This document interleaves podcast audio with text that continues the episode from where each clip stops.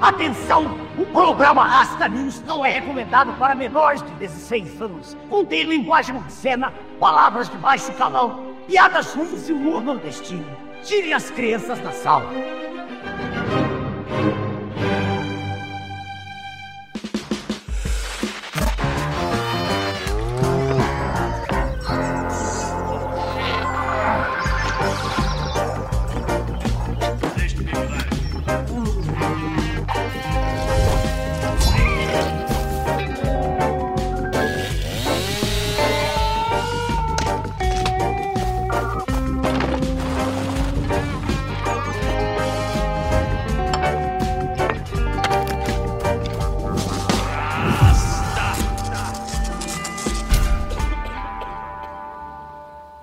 Boa noite, embaixadores.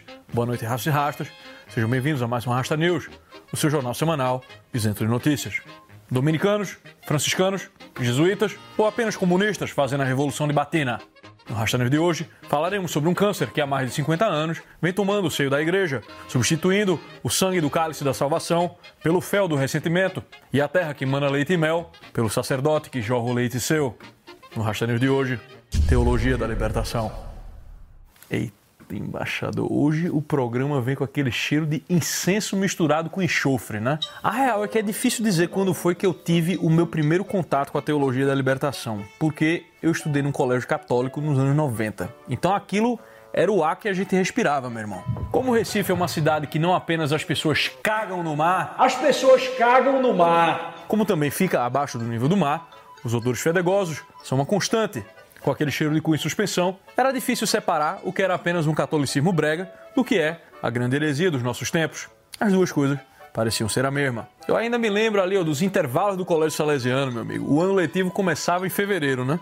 E obviamente, em Recife, no clima de carnaval, toda espécie de ritmos transudos e galerosos soavam nas caixas de som espalhadas pelos corredores do colégio, né? Aí, meu amigo, era Almir Roche, Banda Pinguim, até a pequena Eva lá da Ivete Sangalo, ou então o vermelho, vermelhaço, vermelhosco, vermelhante, vermelhão, cor de menstruação. Logo após a quarta-feira de cinzas, daquele mês letivo que ia quase sempre jogado no lixo, vinha o período daquela tal quaresma, em que, da breguice do axé, as caixinhas tocavam a breguice da escolhida. Uma entre todas foi a escolhida, fosse tua Maria, serva preferida, mãe do meu Senhor, mãe do meu Salvador. Cara, era muito brega isso aí, né? Tipo, Ana Júlia católica. Isso ainda era das boazinhas. É essa e outras músicas católicas esdrúxulas que embalavam o recreio da quaresma ao som de palminhas e atividades estudantis. Essa gente organizada, a cidade transformada, com certeza chega a força.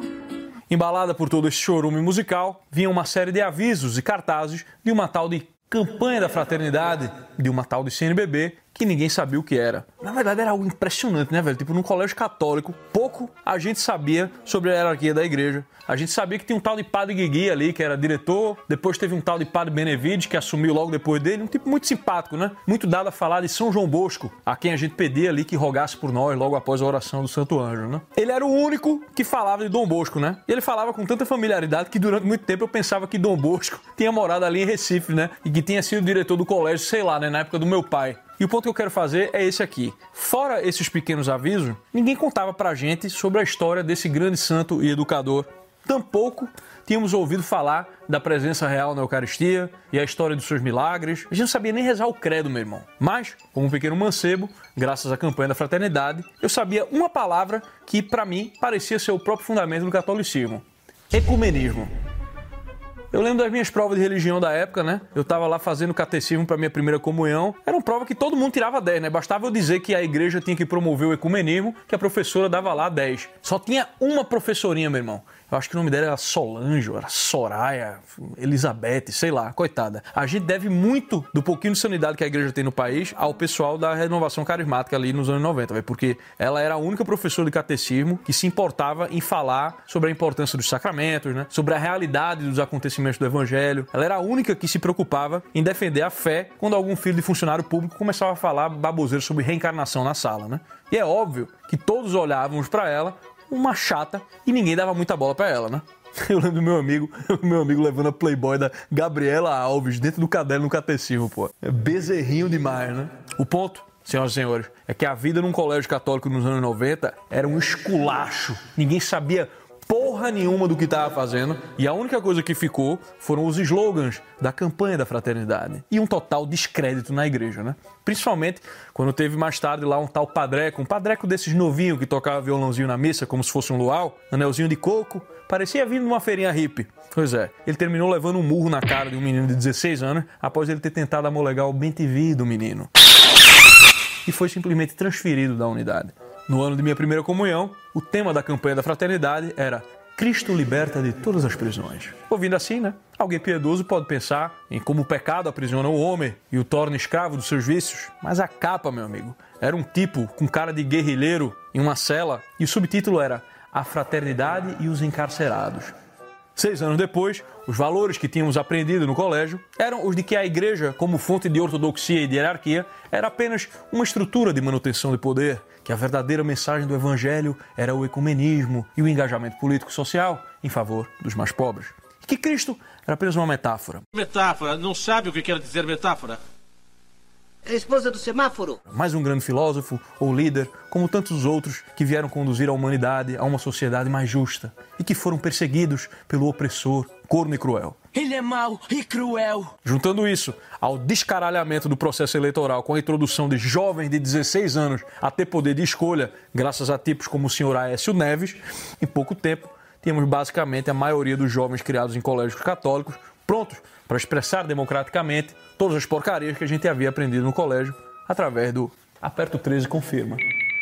Cheio de pensamento crítico e da convicção de que éramos livres para pensar, praticamente toda a minha geração que saiu do colégio católico, no país inteiro, saíram possuídos por um demônio.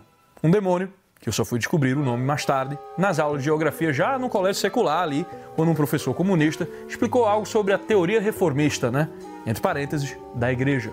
E aí rasgou louvores a nomes como Leonardo Boff, Paulo Freire e Dom Helder Câmara, que era prata da casa lá de Recife, né? E foi por causa de nomes como esses que eu fui descobrir que o nome do demônio que me comia o juízo se chamava Teologia da Libertação.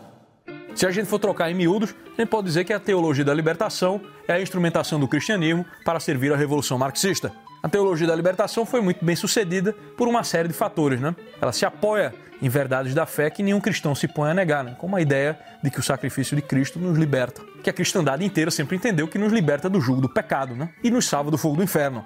Outra, que é apropriada da maneira mais covarde possível, é o apreço que Cristo mostrou pelos pobres, né? o que a cristandade também sempre entendeu como algo muito além da situação material da pobreza, mas da própria natureza do pecado que deixa as pessoas desprovidas, afastadas da graça, pobres.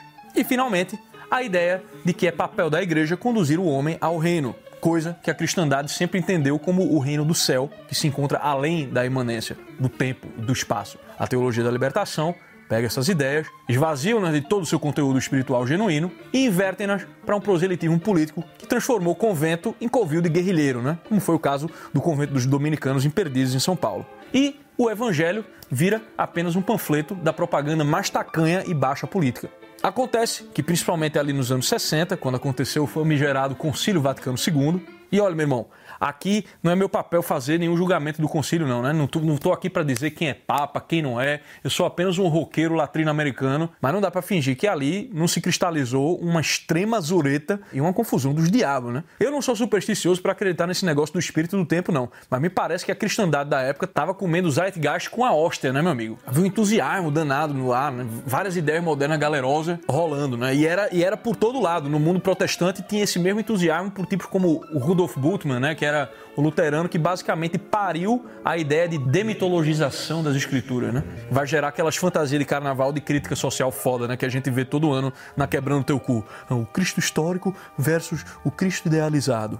Ou então o próprio Rubem Alves, né? Que era da presbiteriana e basicamente cunhou o termo teologia da libertação. É que Os protestantes brasileiros são muito sortudos, velho. A versão protestante da TL não pegou no Bostil do jeito que pegou aqui nos Estados Unidos. A TL na América Latina é basicamente na bunda dos coroinha católico, né? Mas se tu for dar uma volta lá em Nova York, passa ali numa linda igreja anglicana e tu vai ver a bandeirinha LGTV, Black Lives Matter, toda a cartilha progressista americana, luterana e calvinista não escapa, não. Pelo menos no Brasil, quando surge um Caio Fábio da vida, né, os calvinistas têm culhão de chutar o cara para fora, né? O ponto que eu quero fazer aqui é que na cristandade como um todo, o ambiente de ideias era insalubre. E três delas alugaram um triplex na cabeça de um maluco chamado Karl Rahner, que foi um dos mais influentes teólogos do concílio e professor de ninguém menos que Leonardo Boff e Gustavo Gutierrez, que são os dois grandes nomes da teologia da libertação na América Latina. Vamos às ideias, né? Bom, o kantismo já havia reduzido a religião a um simples moralismo, né? E espalhou em geral a ideia da impossibilidade de qualquer conhecimento daquilo que é transcendente, já que o homem só conhece as impressões sensíveis e as categorias do raciocínio dele que só dizem respeito à estrutura cognitiva do vivente, né? Crítica da razão pura? O que é isso? Só um livro bem legal. A possibilidade de apodi... apodi... Apodícticos. princípios apodícticos. O que é isso? Bem, ele usa a palavra de uma maneira peculiar aqui, porque quer demonstrar uma categoria a priori da síntese do entendimento exposta na doutrina geral do movimento. O conhecimento do homem para Kant é que nem namorada de ANCAP, né? Se está na garrafa de Heineken, é Heineken e é só isso que você pode saber. Então, Deus já fica proibido aí de revelar, infundir conhecimento, qualquer coisa que seja. Qualquer oração, então, é só um peido de boca na cara dos irmãos, né? Segunda ideia de merda é o existencialismo, que bota aí mais uma corrente para deixar a esfera de ação de Deus mais restrita ainda, né? Porque é um sistema causal fechado, onde a ação direta de Deus também é impossível. Então, assim, não tem milagre. Tudo vai depender do sentido que vai ser dado pela experiência do cara que está lá existindo na história naquele momento, o Dasein, né? Ou seja, o evangelho, ele vira só uma historinha, né? vira só uma interpretação humana e o sentido dele vai ser determinado pela necessidade do sujeito na história. Bom, para botar a pá de cimento e proibir de vez qualquer raiz transcendental da igreja, vem o hegelianismo e uma filosofia de progresso da história e que busca o sentido dela dentro dela mesmo, né? É tipo Melly Manson tentando mamar-se a si mesmo, né? E isso aí termina forçando a cidade de Deus a acontecer na cidade dos homens. Neste mesmo tempo, o marxismo era uma embriaguez de sucesso nos meios intelectuais, onde ele gozava do prestígio de ser visto como a visão científica da história. Que basear-se nele era basear-se na própria verdade, né? O resultado dessa suruba alemã do Karl Rahner com a praxis marxista é que a história da salvação vai pro caralho, né, meu irmão? Só existe a história terrena, então. É a gente que vai interpretar o evangelho às luz das nossas necessidades históricas e não o contrário, né? Então, revelação, milagre, tá tudo proibido e os relatos desses fatos no evangelho são reduzidos apenas à historinha da carochinha, né? Não é para você se preocupar se era verdade ou não. Talvez tenha ali uma boa liçãozinha por trás. E aí, já que o materialismo é tudo que existe de verdade, a história da salvação é apenas a história da luta de classes e o comunismo, a verdadeira instalação do reino de Deus na Terra. Nascendo dessa putaria toda, essa quimera chamada teologia da libertação vem pregar não a libertação do homem do pecado, mas a libertação dos oprimidos, dos opressores. O pobre não é mais o pecador que tem fome de redenção, né? Mas é simplesmente qualquer forma de proletariado que a corrente marxista da hora definir como o legítimo representante do povo, o verdadeiro sujeito histórico. Na América Latina, continente currado e fudido por uma pobreza desgraçada, a escolha do sujeito histórico, consagrada pelo padre Gutierrez, foi a opção pelos pobres. A partir daí, meu amigo, não existe mais pecado, né? Tu vai numa paróquia TL, tem batuque, tambor, mas não tem uma porra de um confessionário operando, né? Isso sem falar da Eucaristia, né? Deus já está proibido materialmente de estar presente ali, então para que ter cerimônia com o corpo de Cristo, né? Bota maçom para ser ministro de Eucaristia, né? O cara acabou de tomar um sol no perino, vai lá manusear a hóstia, não avisa ninguém que não se pode comungar estando em pecado mortal, não avisa ninguém que faltar a missa no domingo é pecado mortal, para comungar tem que confessar, não. Qualquer conversa sobre ortodoxia, sobre obediência mínima ao catecismo que seja, é rechaçada como a atividade da igreja das elites, representantes do poder. É um anacronismo em um tempo histórico em que são as massas que devem conduzir as discussões teológicas. As massas é que vão ser a fonte da ortodoxia, meu amigo. O verdadeiro povo de Deus. Só que as massas terminam por não conduzir porra nenhuma, né? É assim que a estrutura da igreja, que goza do prestígio de dois mil anos de atividade ininterrupta, contando ali com um número enorme de obras de caridade, programas sociais, hospitais, escolas, universidades e paróquias nos cantos mais longínquos de um continente que foi, em grande parte, criação dela, essa estrutura da igreja igreja foi, ao longo das décadas, sendo tomada por militantes ilustres que se oferecem como representantes legítimos dos pobres e oprimidos, que, seguindo a tática gramsciana de ocupação dos espaços, usam a igreja, que sempre foi o maior obstáculo ao comunismo no mundo, a servir a ele como sua aliada mais poderosa. O resultado eclesial é o escangalhamento completo das vocações, né? Seminarista é perseguido por desejar simplesmente seguir o catecismo, né? Em diocese tomada pela TL, o cara praticamente tem que esconder que é católico para não ter a sua indicação impedida, né? Os que serão nossos futuros padres são escolhidos com base no quão frouxo e incrédulos eles são nas verdades da fé, né? Isso quando eles não são escolhidos simplesmente por demonstrarem que gostam é da boa e velha pederastia, né, meu irmão? Transformando os colégios católicos em fábrica de ateu militante e buffet para predador sexual com carinha de coelhinho, né? O resultado cultural é que todos os inimigos da igreja que têm algum holofote vão propagar os chavões da teologia da libertação. Pode anotar aí, ó, pode ver, todo ano, em qualquer data santa dessa, vem alguém bonitinho paletar sobre o verdadeiro espírito do evangelho, o verdadeiro espírito do cristianismo, a verdadeira mensagem, chamar Cristo de revolucionário, né? Paletar sobre o tal Cristo histórico, dizer que ele andava, era com os pecadores e não com gente de igreja, sem nunca dizer que os pecadores abandonavam o pecado e se tornavam a igreja, né? É sempre assim, o maluco pisa na missa só em ano de eleição e tá ali paletando sobre a verdadeira essência de algo que ele despreza. E o resultado político, né, meu amigo, é o surgimento de coisas como o Partido dos Artistas. Ah, esse aí, esse aí é cria da teologia da libertação. Em 2020, né, numa dessas lives de YouTube que ninguém assiste, o homem do bem confessou ao senhor Strogonoff o seguinte: o PT não existiria do jeito que ele existe se não fossem as comunidades eclesiais de base. Basicamente, a teologia da libertação. Eu que viajei o Brasil inteiro para construir este partido, eu sei o valor de um padre progressista.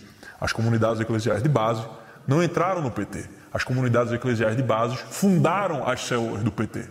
Então eu quero que vocês entendam um negócio aqui, minha galera. Vocês aí de direita, o que vocês chamam de esquerdismo no país é, em sua esmagadora maioria, um povo católico que foi proibido de crer não por uma legislação. Não precisa comunista nenhum fechar a igreja, né? O padre Lancerótico dizia lá, não, Lula não fecha igreja, ele abre corações. É a mesma merda. Coração que se abriu para Lula, meu filho, ele fechou para a igreja. Você não precisa fechar igreja nenhuma quando você tem uma conferência de bispo canalha fomentando a apostasia. Entende uma vez por todas, velho. Por trás da feminista enragê do cabelo roxo, do cabelo sovaco, aquela que grita na rua, muitas vezes existe o fervor religioso de uma freira que, por falta de um convento que fomentasse a vocação, foi parar ali num DCE, fazendo boquete no diretor do DA. Por trás de cada bonezinho do MST, meu filho, tem ali um distributista em potencial a quem ofereceram a luta de classes em vez de três alqueires, uma vaca e um deus. Vocês ficam pensando aí em liberalismo econômico, forças armadas e em ganhar a eleição? Se vocês não ajudarem a libertar a igreja da teologia da libertação, vocês vão perder o país e as almas de vocês. Se vocês simplesmente voltarem as costas para o problema dizendo Ah, esse Papa comunista, blá blá blá, vou deixar a igreja. E deixar que o trono de Pedro continue sendo informado por uma cabala de inimigos da igreja, vai todo mundo perder, meu amigo. Vai todo mundo perder. Olha, João Paulo II combateu a TL, Bento XVI condenou a TL, mas condenações teológicas não são suficientes, não, meu filho. É preciso você. Vai todo mundo perder, porque a igreja está aí há dois mil anos por causa da verdade que ela guarda, meu filho. No lombo da qual a mentira se sustenta como um parasita que faz adoecer o mundo inteiro.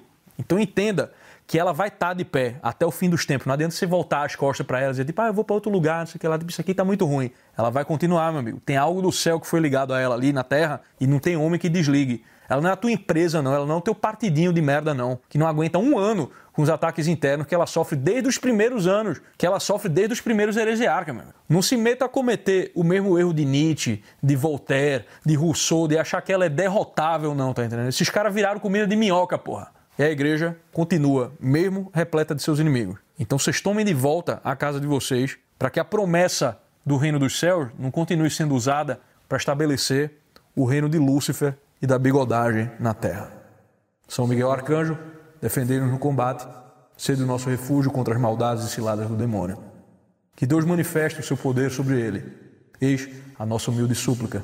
E vós, príncipe da milícia celeste, com o poder que Deus vos conferiu, precipitai no inferno Satanás e os outros espíritos malignos que andam pelo mundo tentando as almas. Amém. E falando em bigodagem, é hora do nosso troféu bigodagem. E o troféu bigodagem de hoje vai para ele, o sacerdote mais safadão, mais querido e defendido por aqueles que odeiam sacerdotes. Júlio Lança Leite.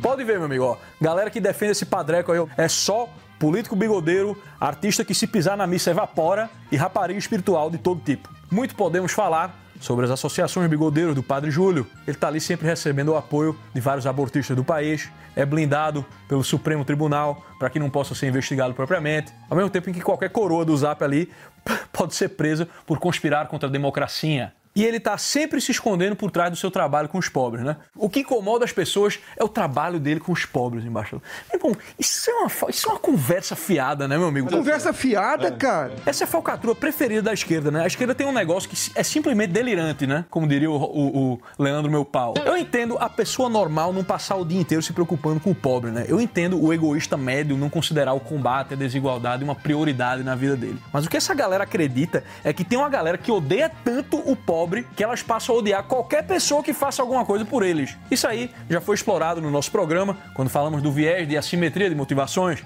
que é a ideia de que você é sempre motivado por emoções nobres, como o amor, a empatia, o meu pau na tua bacia. E que os seus inimigos são sempre motivados pelo mais puro ódio. Eles são Siths. A galera é o Lord Vader, o Palpatine. o Palpatine. a real é que o padre Lancerótico tem algumas acusações de gostar muito do chocolate garoto ao leite e as acusações não são feitas por seus inimigos políticos, não, meu filho, mas por pessoas muito próximas que eram supostamente ajudadas por ele em suas ONGs, como é o caso de um ex-interno da FEBEM. Claramente, né? Ex-interno da FEBEM é um membro das elites branca do Zóio Azul, né? Odeia pobre isso aí, claramente. Ele fala que mantinha relações sexuais com o padre desde os 16 anos de idade e que o velho dá dinheiro para ele. Nosso homem santo foi à polícia prontamente denunciar que estava sendo vítima de extorsão desde 2004 e aqui fica o questionamento: por que ele demorou anos para denunciar? Por que, é que ele pagava as prestações de uma pajeiro para o cara? Ironicamente, parreiro, né, no velho espanhol portenho, é uma gíria tanto para preguiçoso quanto para punheteiro. Né? Aí os acusados foram absolvidos, foram condenados, fica aquele clima típico de justiça brasileira, em que o criminoso é o criminoso de Schrödinger, né? Mas o ponto permanece, meu amigo. Nessa entrevista à Folha aqui, quando ele foi perguntado por que, é que ele aceitava a extorsão, se foi por medo, o padre responde: é um inocente, né? Um bichinho. Eu acho que sim, é, por constrangimento. No fundo, existia uma esperança de que ele mudasse. Peraí, tu aceita chantagem, tá ligado? Ou seja, tu mente. Tu aceita a mentira em vez de combater a mentira, na esperança de que ele mude, hum, essa, essa, essa, caridade está com cheiro de falcatrua, né, embaixador? Estou sentindo aqui um cheiro de sebo de lagartixa donzela com esperma de detento. Lá em Recife, a gente tem uma maravilhosa expressão que é desculpa de amarela comer barro. E esse barro, meu amigo, tá com cheiro de merda, viu? Recentemente, uma denúncia de quatro vídeos do nosso maravilhoso padre descascando o BTV viraram alvo de polêmicas e de verificações de especialistas.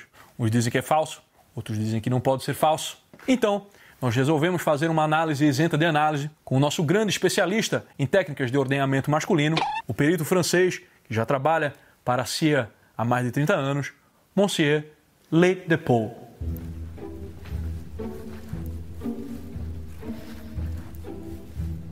Monsieur Le Depot Afinal, esse vídeo do padre jorrando leite é verdadeiro?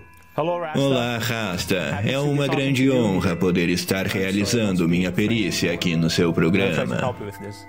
Vejamos, minha equipe de técnicos analisou o vídeo frame por frame e, após uma análise minuciosa, concluímos que sim, o homem que aparece jorrando leite é sem dúvidas o padre Júlio Lança Leite. Não, ô, moço, esse aí não, né? O outro, o outro. Tem outros quatro aí que eu mandei pro senhor, viu? A análise dos outros vídeos foi deveras complicada. Entretanto, o vídeo possui constantes mudanças de ângulo, mostrando o rosto do homem em diversos ângulos, sem nenhuma inconsistência dimensional, algo que um deepfake não é capaz de fazer. O homem no vídeo é sem dúvidas uma pessoa real, sem nenhum resquício de artefatos digitais inconsistentes, apesar da qualidade extremamente fodida. Contudo, apesar do vídeo em si não possuir indícios de adulteração, não podemos atestar a veracidade da videochamada em questão. Afinal de contas, é extremamente fácil adulterar a imagem da janelinha da webcam, tanto através do uso de aplicativos de câmera simulada, quanto através de uma edição tosca. Isso nos leva a concluir que, mesmo que o vídeo do padre seja verídico, não podemos comprovar que ele de fato estava em videochamada com um menor de idade. Só podemos dizer que é bem provável que estas mesmas mãos que descascam este flácido bem TV dão a hóstia para você e sua avó. Portanto, podemos concluir que, caso não se trate do padre Júlio Lança-Leite, certamente se trata de seu primo sósia irlandês, o Father Julian Bom, fica aí a nossa análise para que vocês possam tirar suas próprias conclusões. Eu não afirmo nada, além de que algo de errado não me parece certo no círculo da teologia da libertação, que fazer justiça com as próprias mãos não é um caminho de sabedoria e que o nosso padre lancerótico merece, sem sombra de dúvidas, o troféu lácteo de bigodagem. Rasta, ser católico e defender a maçonaria pode? Ah, no inferno pode tudo, né, irmão? Rasta, como viver genuinamente o transcendente sem se deixar levar pelos deleites do mundo? Ô meu filho, já experimentou parar de bater punheta? Rasta, estou sem dinheiro, gordo, calvo e velho. Quais as chances no amor? Olha, meu filho, pelo que me parece, a tua única chance é no amor, né?